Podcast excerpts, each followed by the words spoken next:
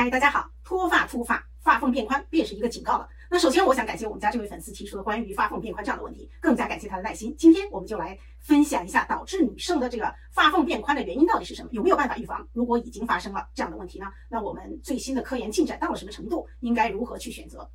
其实呢，我们女生当中呢，有三分之一的人在一生当中都会受到这个脱发或者是秃发这样的问题的困扰。那头发对我们来说真的太重要了，无论是脱发也好，秃发也好，它不仅仅是一个美观的问题，它给我们带来心理的压力更加是是更加的巨大。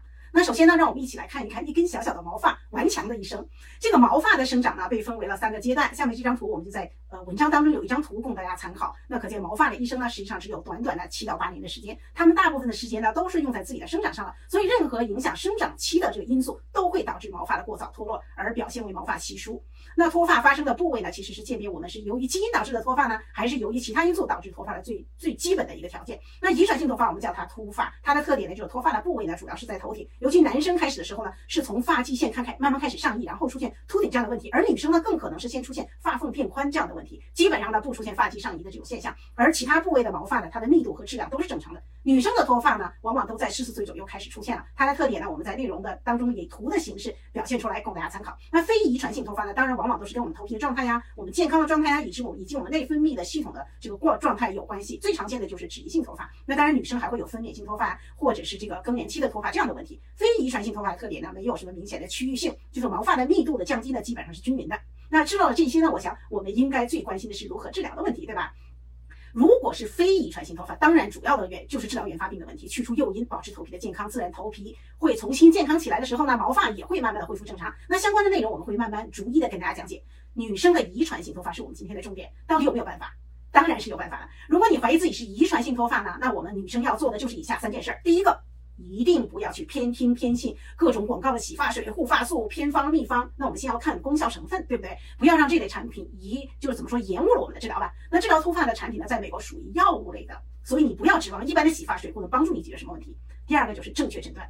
一切都要从正确的诊断开始。当然，如果你已经出现了明显的区域性的改变，我想每个人都知道是什么问题了。但是早期的诊断呢，医生是有一些方法帮助我们判断的。正确的诊断才能够决定下一步的正确治疗。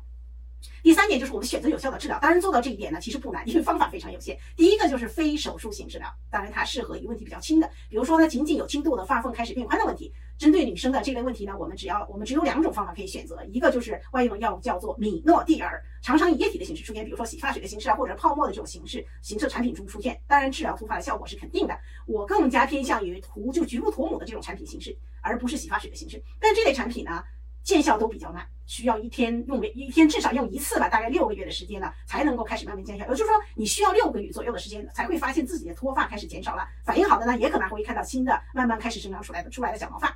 之后呢，继续使用效果才明显。专家们认为，如果没有明显的新发的生成，至少也能够防止目前状况的恶化。它的副作用呢，主要是对于我们头皮的刺激性比较这个。另外一个就使用时比较麻烦，你每天都要用一次，对吧？那另外呢，如果沾到了我们面部的皮肤或者手部的皮肤，你会发现有毛毛小毛毛长出来，所以用的时候呢，需要特别注意这一点。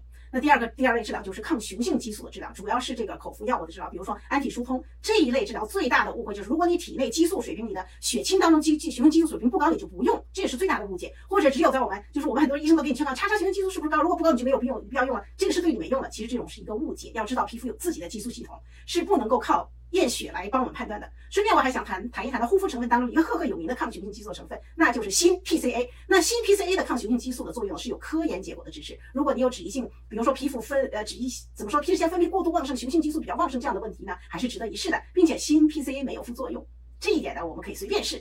那第二个治疗呢就是手术治疗，也就是说毛发的种植了。如果出现明显的秃顶啊、毛发稀疏这样的问题，毛发种植可能就是你唯一可靠的永久性的一劳永逸的方法。当然你不用担心移植的毛发是否还会死掉脱落。